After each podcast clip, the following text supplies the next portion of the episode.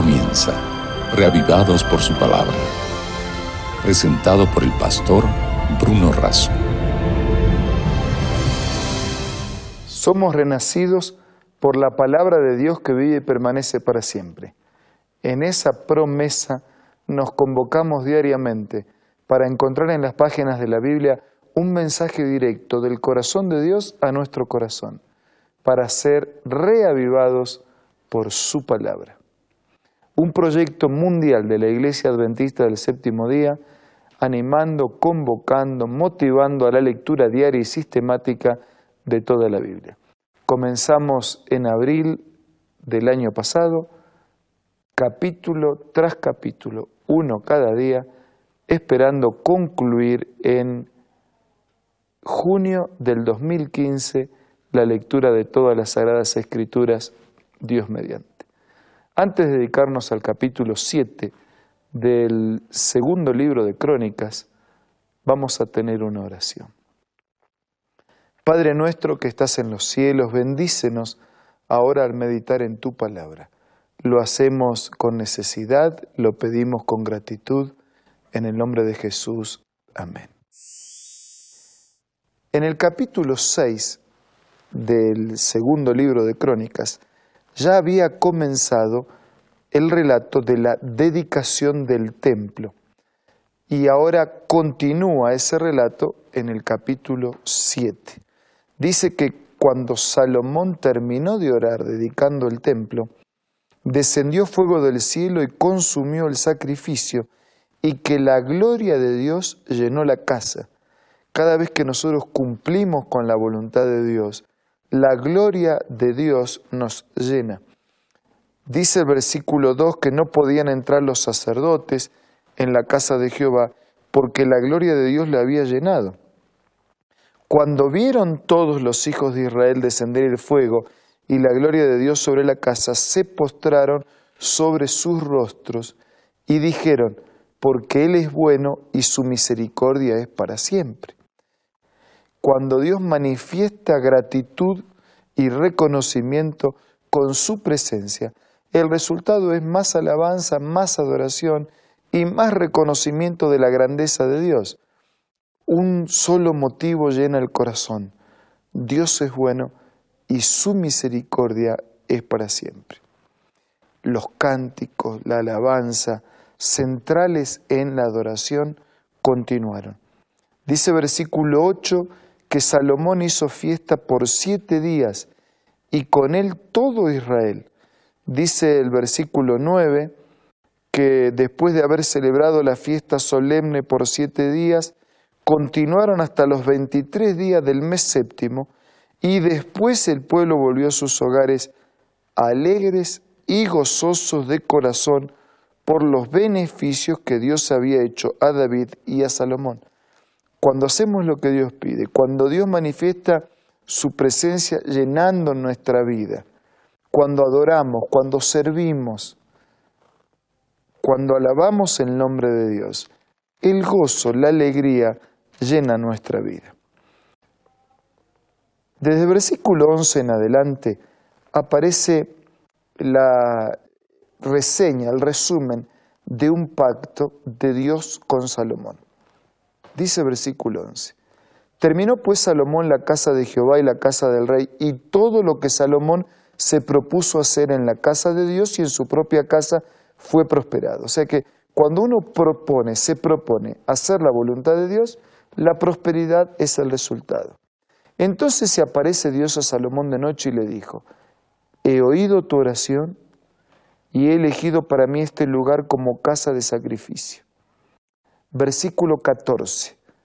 Si se humilla mi pueblo, sobre el cual mi nombre es invocado, y oran y buscan mi rostro, y se convierten de sus malos caminos, entonces yo oiré desde los cielos, perdonaré sus pecados y sanaré su tierra.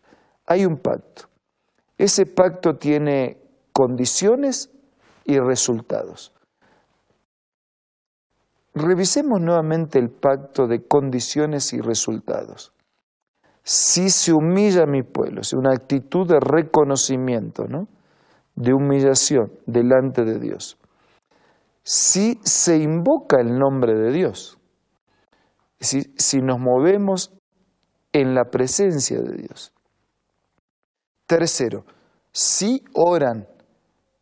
Cuarto, si buscan mi rostro. ¿Qué es buscar el rostro de Dios? La esencia de Dios es el amor. La Biblia dice que Dios es amor. El carácter de Dios está revelado en la Biblia. La gloria de Dios está revelada en la Biblia. Quiere decir que si nosotros buscamos a Dios a través de la Biblia, a través de la palabra, a través de la escritura, buscamos el conocimiento de Dios. Si oran, si buscamos el conocimiento de Dios, si se convierten de sus malos caminos, al leer la Biblia, al conocer a Dios, nos miramos a nosotros, miramos a Dios, hay una gran diferencia. Entonces hay necesidad de pedir perdón, hay necesidad de admitir la pecaminosidad, la grandeza de mi pecaminosidad, mi indignidad. Si se convierten de sus malos caminos, entonces yo oiré, Dios escucha desde los cielos y perdonaré. Si el pedido central del ruego era reconocimiento de nuestra pecaminosidad, dice, y perdonaré sus pecados y sanaré su tierra, llenaré de bendiciones su tierra. Ese fue el pacto que Dios hizo a través de una alianza. Mis ojos estarán abiertos, mis oídos atentos a la oración que se haga en este lugar. 17. Salomón, y si tú andas delante de mí como anduvo tu padre David y haces todas las cosas que yo te he mandado, y guardas mis estatutos y mis decretos, yo confirmaré el trono de tu reino como pacté con David tu padre, diciendo, no faltará uno de los tuyos para que gobierne en Israel. Pero si vosotros os volvéis y dejáis mis estatutos y mandamientos que he puesto delante de vosotros, y servís a dioses ajenos y los adoráis, yo os arrancaré de mi tierra que os he dado, arrojaré de mi presencia. Este es una, un pacto que incluye promesas y advertencias para Salomón y para todo el pueblo. Algunos se enojan y se molestan porque eh, las amenazas, pero un Dios ¿no? amplio, abarcante, dice, usted puede elegir, Solo que Él, en su misericordia y sabiduría, nos dice, si eliges este camino, este es el final. Si eliges este camino, este es el final. Si vas para este lado, vas a llegar a este lugar. Si vas para el otro lado, vas a llegar al otro lugar. O sea, hay una ley de siembra y de cosecha. Dios en su misericordia y en su sabiduría, por anticipado nos cuenta cuál puede ser el resultado final de nuestra elección. Y nosotros sabemos que no da lo mismo elegir bien que hacer el mal.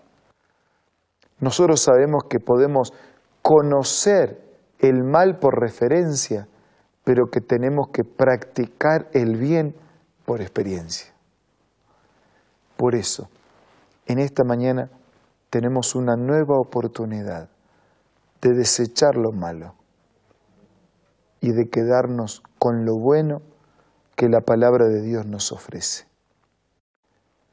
Por eso en esta mañana tenemos una nueva oportunidad de refugiarnos en las manos de Dios y aceptar el mismo pacto que Dios le propuso a Salomón, ya que Él nos propone lo mismo a nosotros,